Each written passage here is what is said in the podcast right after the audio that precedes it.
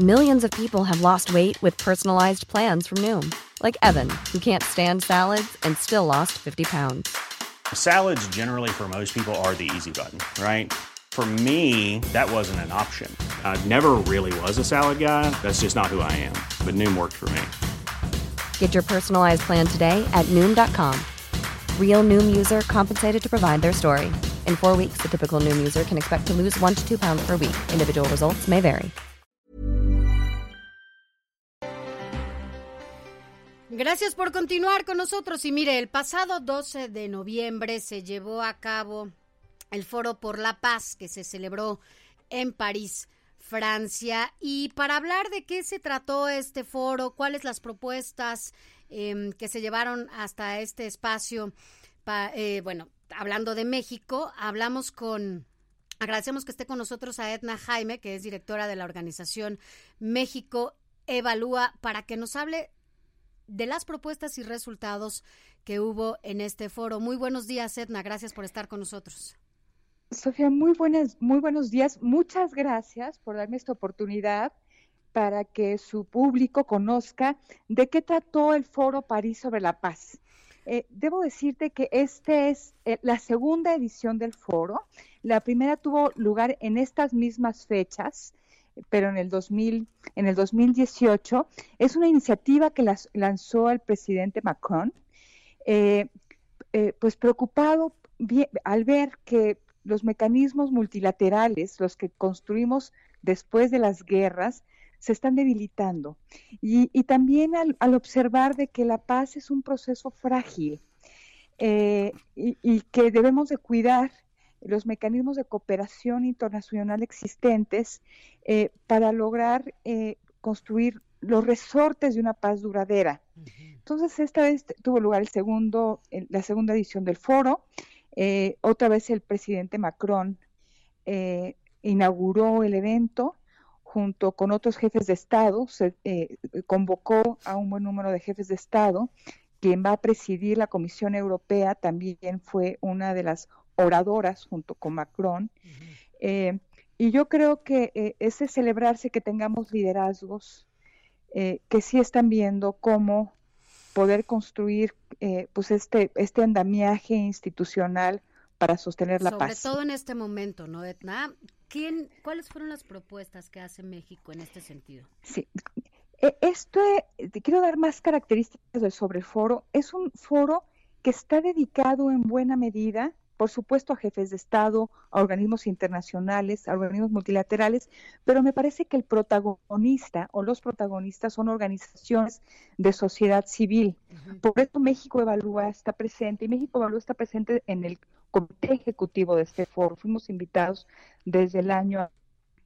Entonces, eh, se presenta, bueno. Sí, aquí te escuchamos.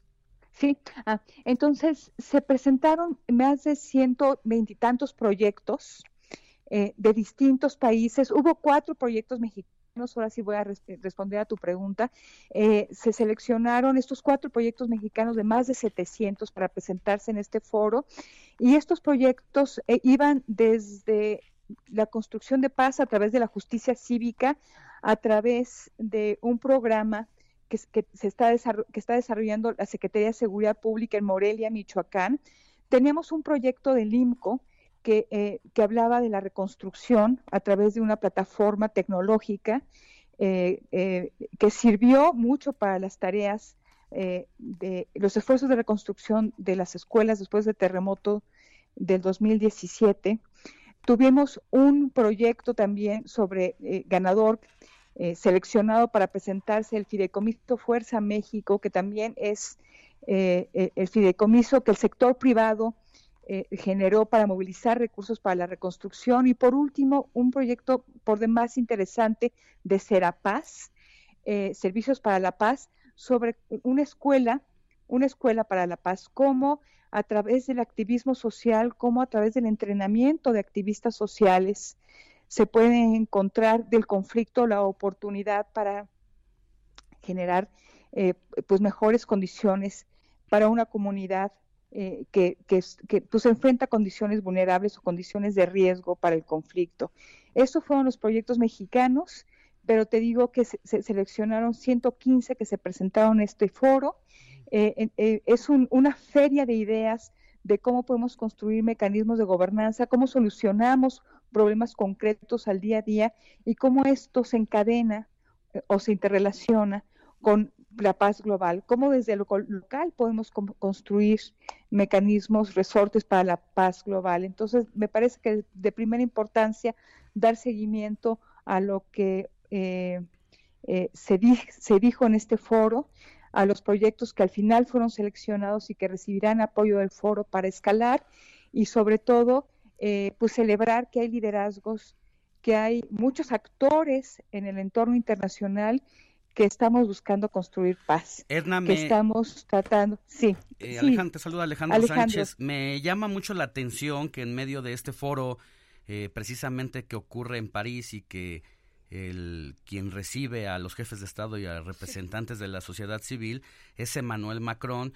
quien ha tenido eh, un distanciamiento visible con Donald Trump y que incluso este presidente de Estados Unidos ha salido de algunos protocolos, no ha querido, porque se ha ido de, la, de manera unilateral en el entendido de que exacerba el nacionalismo y Emmanuel Macron le dice que el unilateralismo es la guerra y hace un llamado precisamente a actuar en conjunto por la paz de la humanidad. Así es, me parece que esta iniciativa de Macron eh, pues es tiene claramente un mensaje eh, de contraposición a la postura de Donald Trump. O sea, lo que busca Macron es recordarnos eh, lo que sucede cuando el egoísmo, cuando la visión nacionalista eh, eh, impera, y por eso el primer foro, que fue el año pasado, se hizo en el marco de los 100 años del armisticio de la Primera Guerra Mundial. Sí. O sea, para recordar qué sucede cuando estos resortes de entendimiento se resquebrajan riesgos enormes si no, si realmente no nos comprometemos. Sí. Parece que, la perdimos, ¿no?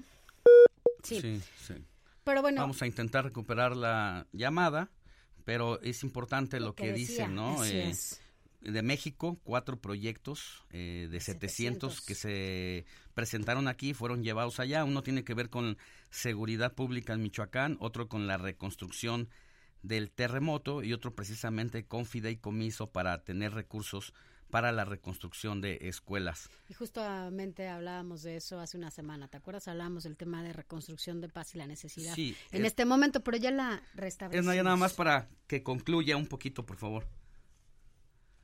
El, mensaje, el, último mensaje relevante es lo importante que es la sociedad civil en la construcción de gobernanza y la construcción de paz. Eso. Eh, yo creo que no hay un país que pueda sostenerse, eh, generar progreso, si no incorpora propuestas de sociedad civil, si las soluciones no se construyen de abajo hacia arriba con distintos actores. El espacio público no solamente lo ocupan los gobiernos, el espacio público y las soluciones a los problemas públicos es una construcción colectiva. Y me parece que también en este foro se hace énfasis en, pues en esta realidad.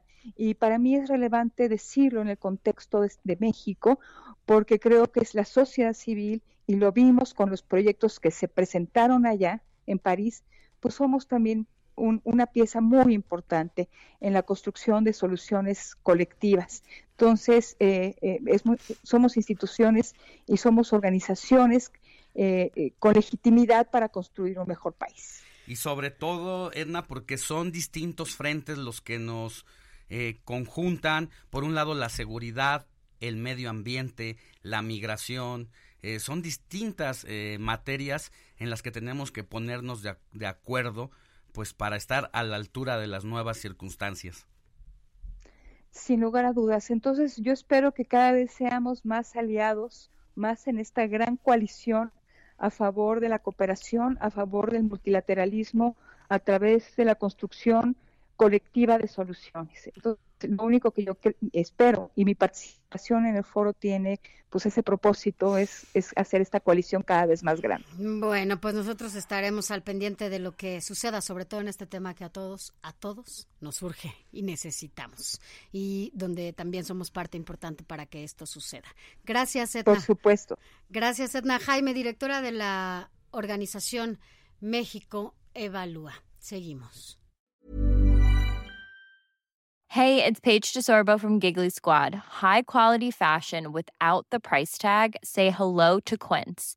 I'm snagging high-end essentials like cozy cashmere sweaters, sleek leather jackets, fine jewelry, and so much more. With Quince being 50 to 80% less than similar brands. And they partner with factories that prioritize safe, ethical, and responsible manufacturing. I love that. Luxury quality within reach. Go to quince.com slash style to get free shipping and 365 day returns on your next order. Quince.com slash style.